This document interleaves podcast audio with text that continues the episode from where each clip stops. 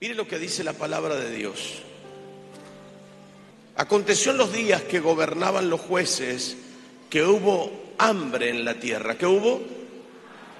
Y un varón de Belén, de Judá, fue a morar en los campos de Moab. Él y su mujer y dos hijos suyos. El nombre de aquel varón era Elimelech y el de su mujer Noemí. Y los nombres de sus hijos eran Malón y Kelión, efrateos de Belén, de Judá. Y llegaron pues a los campos de Moab y se quedaron allí. Y murió Elimelech, marido de Noemí, y quedó ella con sus dos hijos, a los cuales tomaron para sí mujeres moabitas. El nombre de una era Orfa y el nombre de la otra Ruth. Y habitaron allí unos diez años. Y murieron también los dos, Malón y Kelión, quedando así la mujer desamparada de sus dos hijos y de su marido. Creemos en el poder de la declaración. Levante sus manos al cielo, repita conmigo esta oración. Señor Jesús, esta noche es una noche especial. Utiliza la vida de mi pastor, dale revelación, ciencia, gracia sobre gracia y el poder de tu palabra fluya poderosamente. Toca mi vida, Dios, háblame al corazón, utiliza la vida de mi pastor. Bien alta sus manos, diga, vacíame de mí y lléname de ti. En el nombre de Jesús y todos decimos, amén y amén.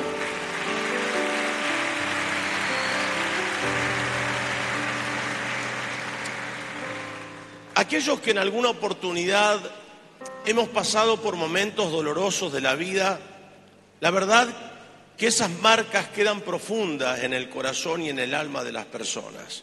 Por lo menos aquellos que hemos perdido seres queridos, aquellos que hemos perdido el padre, la madre, algún hermano, qué decir cuando uno pierde su esposa, su esposo, algún hijo, no tiene nombre. Las heridas se hacen profundas, dolorosas, de tal manera que a veces uno a la vida no le encuentra sentido cuando encuentra esos vacíos que dejan aquellos seres tan amados que nos han rodeado y han marcado nuestra vida para siempre. Aquellos que hemos recibido un consejo, aquellos que nos mostraron la vida desde la perspectiva de ellos mismos. Sin embargo, queridos hermanos, la vida debe continuar. Se nos dice alguien que perdió a su padre a los nueve años y a mi madre a los veinte. La vida debía continuar. Y en medio de esos momentos de dolor donde nadie, absolutamente nadie, puede llegar a consolar o a entenderte si no ha perdido un ser querido, es muy complejo porque a veces somos crueles con nosotros mismos cuando la pérdida llega a la familia y uno comienza a ser como un arqueo de cómo fui con ese ser querido. Fui una buena persona, di lo mejor de mí, fui atento, fui atenta, pude haber dado más, y las preguntas que nos hacemos pueden ser interminables. Lo cierto es que lo que le va a pasar a esta familia es terrible, pero todo nace de una necesidad porque dice que la tierra sufría hambre, es decir, no había posibilidades de trabajo y había una escasez profunda y una sequía terrible sobre la ciudad de Belén.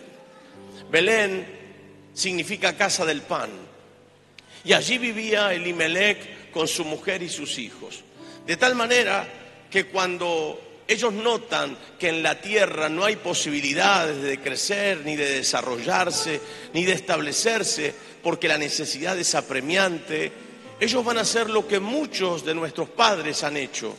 Visualizaron una perspectiva de la vida en otras tierras distintas, dejando aún sus costumbres, dejando su tierra amada, dejando sus proyectos en ese lugar para visualizar otras tierras donde sí podían encontrar un futuro para su familia.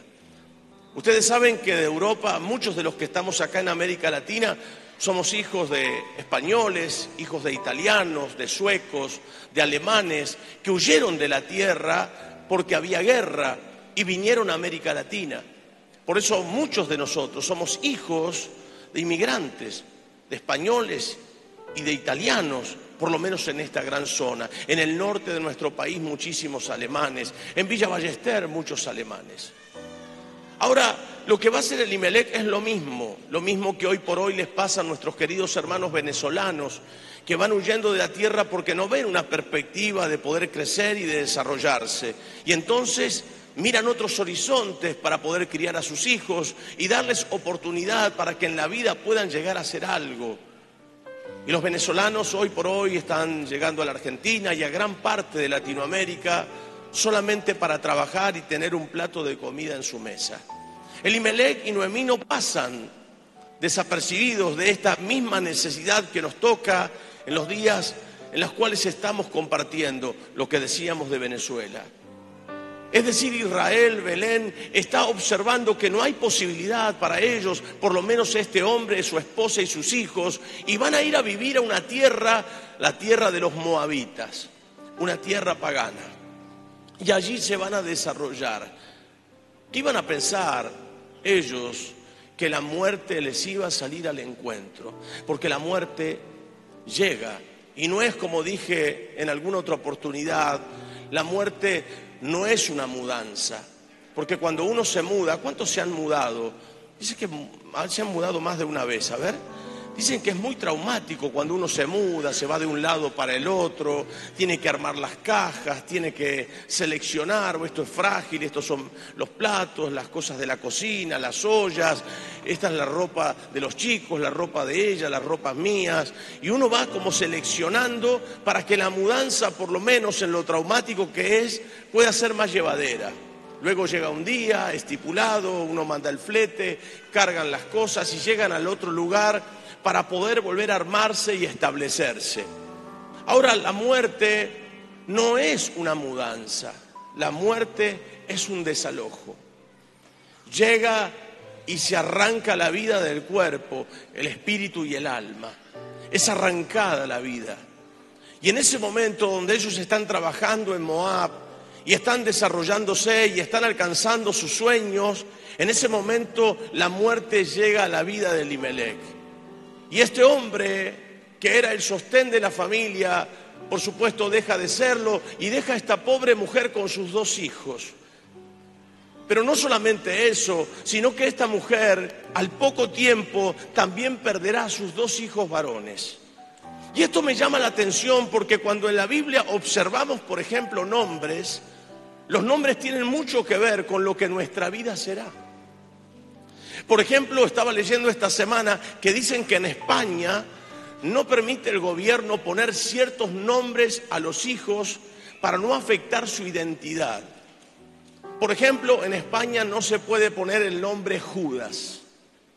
No está permitido, porque estamos condicionando esa vida. Por eso hablamos tanto sobre el poder de las palabras, cuando a la gente le decimos cosas cuando muchas veces enseñamos en los encuentros el poder que hay en la palabra.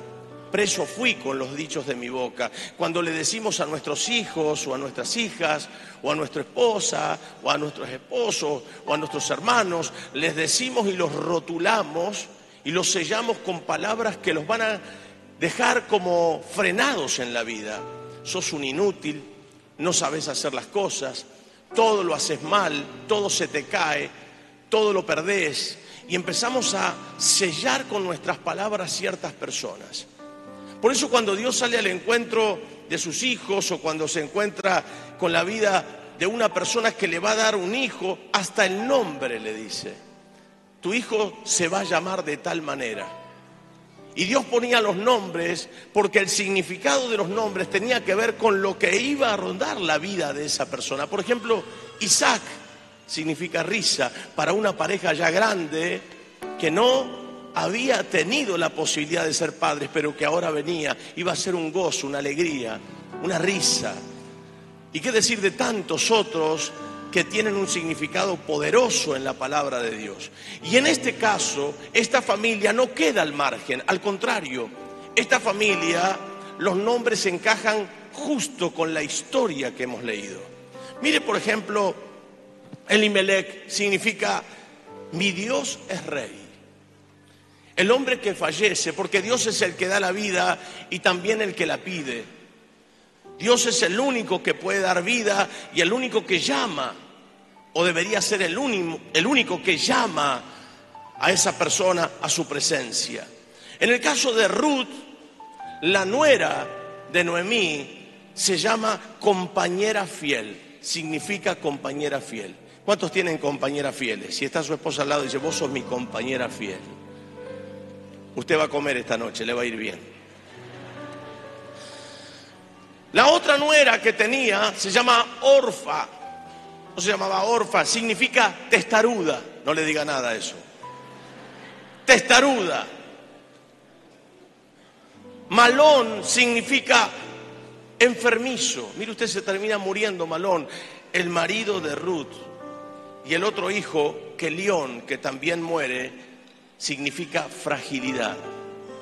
A veces los nombres sellan, cuidado con lo que decimos con nuestra boca, cuidado con lo que proclamamos, cuidado cuando vos decís yo nací para ser infeliz, todo me sale mal y vos te autosellás con las palabras. Comenzá a decir palabras lindas sobre tu vida. Todo me sale mal, soy un inútil, te das cuenta y usted, usted mismo se está sellando. Por favor, levante su mano y diga, yo nací para ser feliz. Yo nací para ver la gloria de Dios. Diga conmigo, cancelo toda palabra que haya dicho mala en contra de mi vida. Vuelva a levantar su mano y diga, nací para ser feliz, nací para ver la gloria de Dios. Amén. Si lo cree, gócese y alégrese.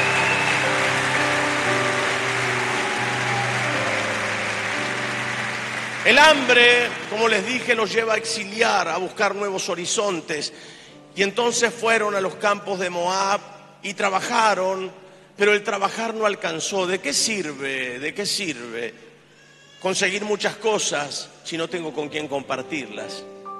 ¿De qué sirve que prepare la cuna del bebé si no puedo acostarlo en ella? ¿De qué sirve que tenga un buen trabajo y que alcance cosas bonitas en la vida si al fin y al cabo con aquella persona que lo pensaba compartir no está? Entonces uno siente que muchas veces todo lo que he trabajado, todo lo que he logrado en la vida, no sirve de nada si no lo puedo disfrutar con los seres queridos. De allí es que muchas personas viven trabajando y pierden momentos únicos en la vida, que no volverán jamás. Por eso el tiempo que le queda con sus hijos, disfrútelo, que sea un tiempo de calidad. Que el tiempo que te quede con tu esposa, no te la quedes delante del televisor ahí con el, haciendo zapping, cuando puedes estar tomando unos mates, charlando, conversando, porque la vida pasa rápido. Saben, la pérdida los alcanzó y todo lo que habían alcanzado también ahí en Moab tampoco pudo suplir absolutamente nada. Esta mujer había salido de la tierra con su esposo porque en Belén no había comida, dijimos, y estaba allí, en Moab se va con su familia y cuando regresa, regresa sin su esposo, sin sus hijos y sin recursos. La mujer viene destrozada y llega a la tierra de Belén, a donde pertenecía, porque la vida muchas veces gira, es como una rueda. La vida es una rueda. Hoy estás allí arriba y mañana estás abajo. Hoy estás pidiendo prestado y mañana prestarás. Cuatro lo agarraron a esa. Hoy estás pidiendo prestado y mañana prestarás. Hoy estás abajo y mañana estás arriba. Hoy lloras y mañana reirás.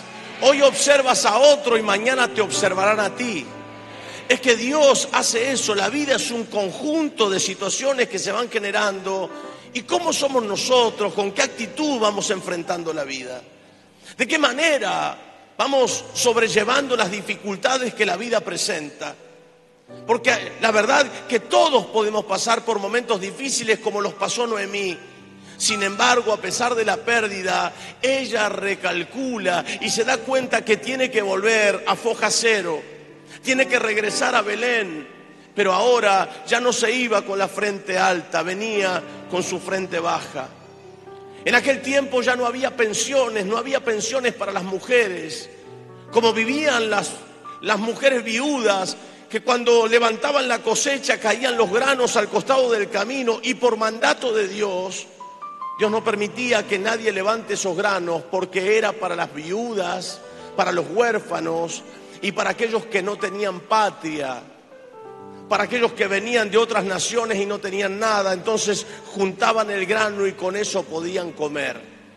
Mire usted, la mujer llega a ese lugar y ahora se tiene que encontrar antes de partir para Belén con una decisión sumamente importante. Se queda la suegra con sus dos nueras, Orfa, la testaruda. Orfa es la que tiene que tomar una decisión y también Ruth. La mujer abre el abanico y se da cuenta que el dolor era para ella. Pareciera como que era una maldición había perdido todo, su esposo y sus dos hijos. Y en ese momento ella tiene que abrir el abanico y habla con sus dos nueras y le dice, chicas, en otras palabras, yo ya no puedo darles más hijos. Y si pudiera hacerlo, serían muy pequeños para que ustedes los esperen. Así que les voy a aconsejar que vuelvan a su tierra, vuelvan con su familia. Yo no tengo nada para darles. ¿Y sabe lo que va a hacer Orfa? Orfa va a seguir su camino porque estaba correcto. Era una mujer joven, se había quedado viuda, no veía una perspectiva con su suegra, así que ella vuelve, regresa por su camino y vuelve a su familia para rehacer su vida. La esperanza, los sueños de Noemí se estaban esfumando y se sintió en una amargura profunda, de tal manera que ya no quería que la llamen Noemí, dulzura, sino que ella dice, ya no me llamen Noemí, llámenme Mara, llámenme amarga, amargura. El versículo 20 y 21, mire lo que dice esta palabra. Y ella le respondió, no me llaméis Noemí, sino llamadme Mara, porque en grande amargura me ha puesto el Todopoderoso yo me fui llena para Moab, pero Jehová me ha vuelto con las manos vacías. ¿Por qué me llamaréis Noemí? ¿Por qué me llamaréis dulzura? Ya que Jehová ha dado testimonio contra mí y el Todopoderoso me ha afligido. La mujer está en una amargura profunda, en una angustia terrible, pero sin embargo en medio de la necesidad que está viviendo, ya no importa qué hay para comer, lo que importa es que la amargura de ella se hace profunda y no sabe cómo salir adelante. Pero hay una nuera que sí vale la pena. A veces entre chiste y chiste hablamos y decimos las suegras y las suegras se quejan de las nueras, muchas veces por sonceras que generan los maridos. Porque por ahí él le dice, mi mamá cocinaba mejor que vos. Y es para pelea. Y entonces a veces la nuera compite con la suegra y la suegra quiere competir con la nuera. No, nena, así no se plancha. Mira, le hiciste tres líneas a la camisa. Y la nuera dice, qué vieja metida. Y ahí empiezan los conflictos entre nueras y suegras. Pero quiero decirles que Ruth fue una gran nuera. Porque fue considerada hasta una hija para Noemí. Y ahora lo vamos a leer. Fue una mujer que se la jugó por su suegra. Cuando ella dice, váyanse, busquen restaurar la familia, busquen ustedes su nombre, busquen ustedes sus familiares, tengan hijos, vayan por su camino, yo ya no tengo más nada para darle. Y ahí sale una mujer llamada Ruth, con una tremenda fidelidad. Y esa fidelidad se va a dejar ver. Es una declaración de amor profundo hacia su suegra y de fidelidad absoluta. El versículo 16 y 17, mire lo que dice. Respondió Ruth, su nuera, a su suegra Noemí, no me ruegues que te deje y me aparte de ti, porque a donde quiera que tú fueres, iré yo. Y donde quiera que vivieres, viviré tu pueblo será mi pueblo. Ella es moabita, pero ahora dice, tu pueblo, Noemí, será mi pueblo. Y tu Dios, mi Dios. Donde tú murieres, le dice a la suegra, moriré yo y allí seré sepultada. Así me haga Jehová y aún me añada que solo la muerte hará separación entre nosotras dos. Toma mate y chupate esa mandarina. Qué nuera tremenda. Impresionante la declaración de esta joven mujer. Está diciendo, yo tenía un Dios, pero ahora tu Dios será mi Dios. Yo tenía una tierra, pero tu tierra será mi tierra. Y donde tú mueras, yo moriré. La mujer está determinada a seguirla. ¿Cuántos quieren nueras así? A ver, levánteme la mano. A ver, bien alta los que son suegras y quieren nueras así. Bien alta la mano. Señor, que las nueras sean como Ruth y no como Orfa. Ahora bien altas las manos las suegras. Bien altas las manos las suegras. Señor, y que estas suegras sean como Noemí. Porque una de cal y una de arena. Se determina a seguirla y llegan las dos a Belén. Y mientras están las dos en Belén, tienen que salir a pelear la vida. Y esto me llama la atención porque en la amargura hay gente que se tira a la tristeza, no se quiere levantar, termina siendo carga para otros porque no te dejan morir. Y entonces uno como que no supera la tristeza ni la amargura. Sin embargo, esta mujer Ruth y Noemí se van a reponer a pesar de la pérdida. Yo no sé lo que hayas perdido, no sé lo que te haya pasado, pero no dejes que ese problema te aplaste. No te tires a la tristeza ni a la depresión, no te angusties, porque muchas veces cuando no entendemos por qué Dios permite ciertas cosas, Dios sigue teniendo el control sobre todo, aunque hoy no lo veamos, seguramente mañana saldrá el sol para tu vida, el sol de su justicia, el sol de su amor, de su misericordia, te alcanzará a ti y a todos tus seres amados. Dios nunca abandona la obra de sus manos. Dios tiene siempre el control sobre todas las cosas. Pareciera como que Noemí está bajo una maldición. Perder en tan poco tiempo marido y dos hijos, quedarse sola. Pero aún así, pareciendo que todo se termina, hay una mujer moabita que está dispuesta a seguir a su suegra a donde sea. Salió a buscar y a pelear la vida y buscando, por supuesto, en los campos, quien levantaba cosecha, llega hasta unos campos donde había un hombre llamado Vos. Y vos es un hombre grande, pudiente, rico, es un hombre con campo, es un hombre que está solitario, pero es un hombre de buen corazón. Parece que el hombre mientras está trabajando en el campo, no tiene para dejar un legado, pero el hombre observa y se entera de que había llegado Noemí a la tierra de Belén otra vez, sin nada, pero que había llegado con su nuera, la nuera llamada Ruth. Parece que Ruth era una hermosa mujer y vos parece que tenía buenos ojos. El hombre la empezó a pispear y y empezó a recaudar información de qué había pasado, qué había ocurrido, porque el hombre pareciera que estaba interesado en ella. Sin embargo, el trato entre Rudy y Noemí es cada vez mayor y mucho más profundo. El capítulo 2, versículo 2 de la palabra dice, y Ruth, la moabita, dijo a Noemí su suegra, te ruego que me dejes ir al campo. Mire usted, una nuera que te pida permiso.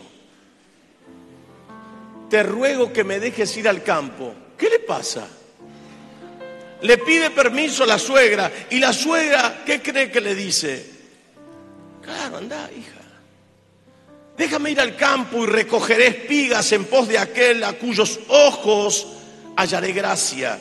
Y ella le respondió, ve, hija mía. ¿Cómo le dijo? Ve, hija mía, mire usted qué hermoso pasaje. Esa relación, no dice mi, mi suegra, mi nuera, la bruja. No nos dice eso. Ella le pide permiso a su suegra y su suegra le dice, ve hija mía, ya la había tomado como su hija. Oiga, no vea en su nuera una enemiga nuera, no vea en su suegra una enemiga, sea su hija y usted sea su madre y va a ver qué fácil se hace la vida más cuando tenemos a Dios de por medio.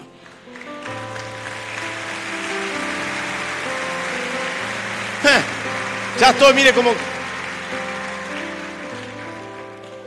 Ya estoy como, como profeta, algunas están diciendo para adentro, "Hmm, si conociera a mi suegra. Porque algunas piensan así.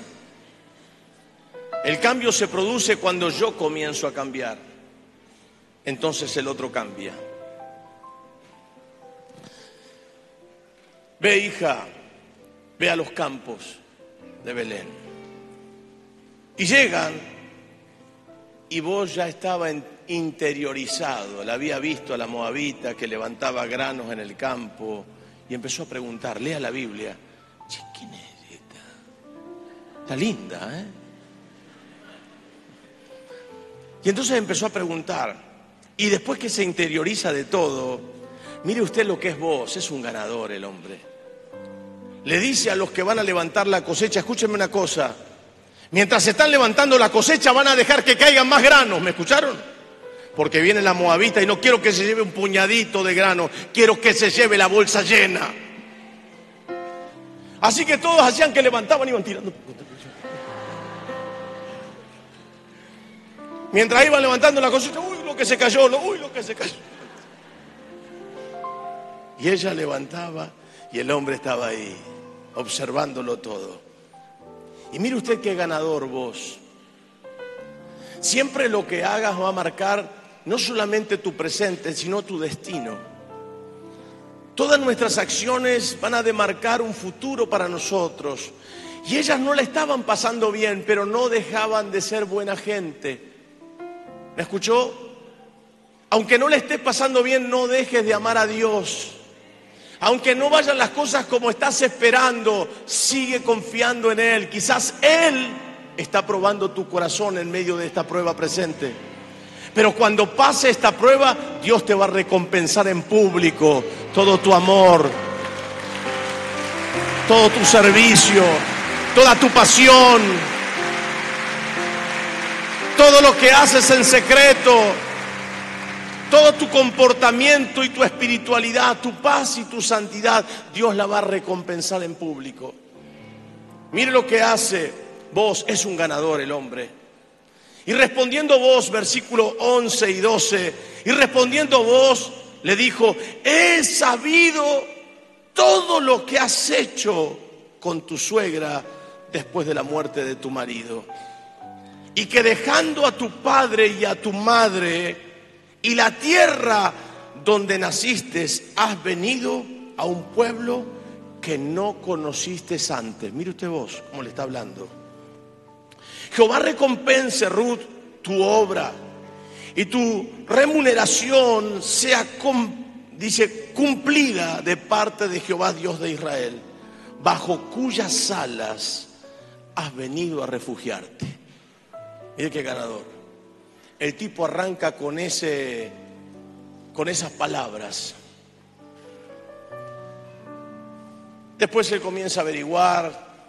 El hombre se enamora de Ruth y le propone redimirla, casarse. El tiempo va a ser que Ruth, de pasar a juntar granos en un campo, termina siendo la dueña del campo. Después de haber perdido a su esposo, termina teniendo un hijo con vos. Vos le cambia la vida porque ahora se casa con una mujer que realmente valía la pena. Porque lo fácil se consigue rápido. Óigame, lo fácil se consigue rápido. Pero lo difícil lleva tiempo. No se acelere. Vaya tranquilo por la vida. Dios no se le cae absolutamente nada de su plan divino. Dios sabe todo de ti, no desesperes.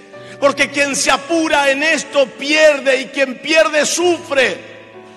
Pero cuando uno está ligado a la voluntad de Dios y pone a Dios en primer lugar, todo lo que cuesta va a valer y todo lo difícil lleva un tiempo.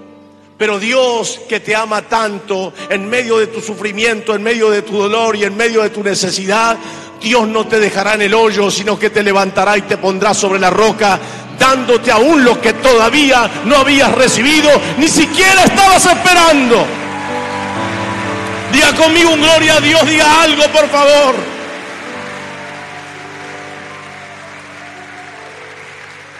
Tuvieron un hijo. Bueno, todo el pasaje es extraordinario. Porque la suegra le hace la pata. Dice, anda, anda, recostate así. Anda y acércate a vos. Y ella fue muy sutilmente, todo lo prepara Dios para ese momento, pero luego se casan. Y escuche esto, y Ruth le va a dar un hijo. El primer hijo que le va a dar se llama Obed. Obed es el padre de Isaí. Isaí fue el padre del rey David.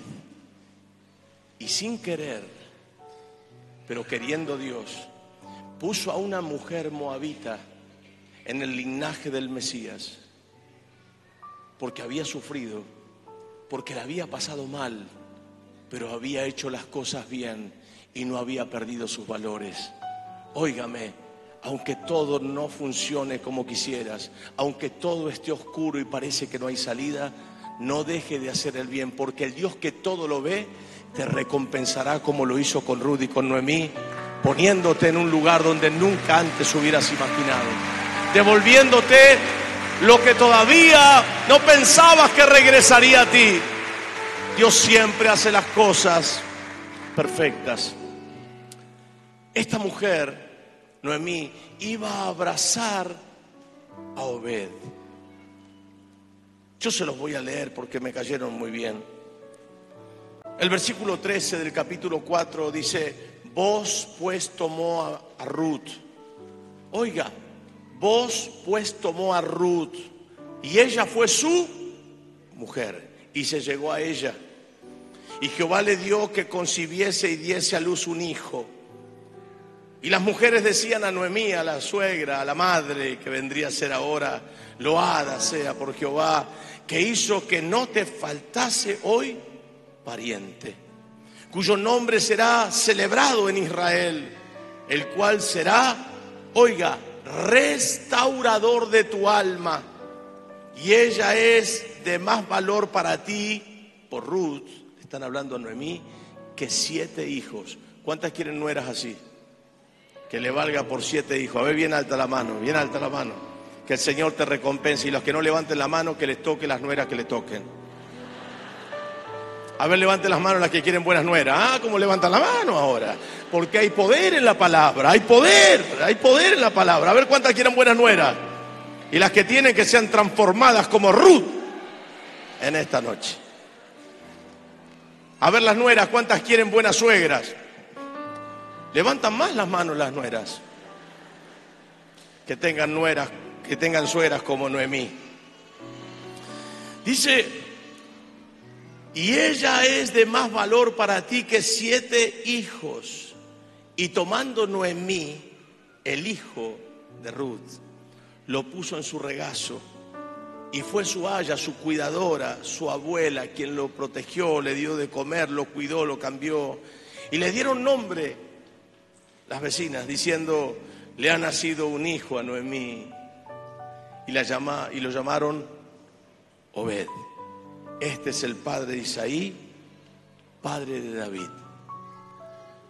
A veces cuando no entendemos por qué el sufrimiento, el dolor, la tristeza, Dios siempre sabe cómo llegarnos al corazón. Algunos venimos por la tristeza de una enfermedad, otros llegamos por el luto de la muerte de un ser querido. En el caso mío, yo me acerco a Dios después de la muerte de mi madre. Y no es que fue necesaria quizás la muerte de mi madre, pero sí me sensibilizó y me di cuenta que necesitaba que mi alma encuentre consuelo. Y allí me arrimé a Dios. Porque en medio del valle de sombra y de muerte muchas veces Dios se revela.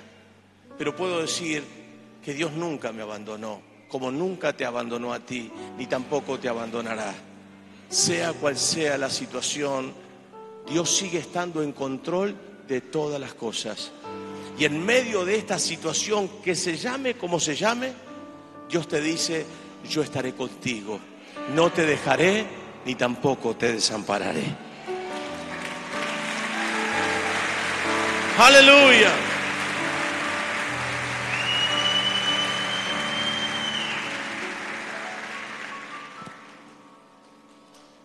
¿Cuántas verdades tiene la palabra de Dios? Hoy es una noche donde podemos entender que Dios sigue interesado en ti. Dios sigue atento a tus oraciones. Noemí, la que decía, ya no me llamen Noemí, no me llamen dulzura, llámenme amargura, empezó a reír y crió a su nieto, tenía en brazos, oiga, a la genealogía del Mesías. ¿Sabe lo que es eso? Tenía en sus brazos el linaje real. Tenía en sus brazos el linaje por el cual Dios venía para salvar a este mundo. ¡Wow! Impresionante. ¿Qué vendrá después de esta prueba? ¿Qué victoria tan grande que afectará a otros seguramente a través de tu vida? Seguramente Dios te va a asombrar y nos va a asombrar a todos nosotros, porque vuelvo a decir, y no me voy a cansar de decirlo, Dios sigue en control de todas las cosas.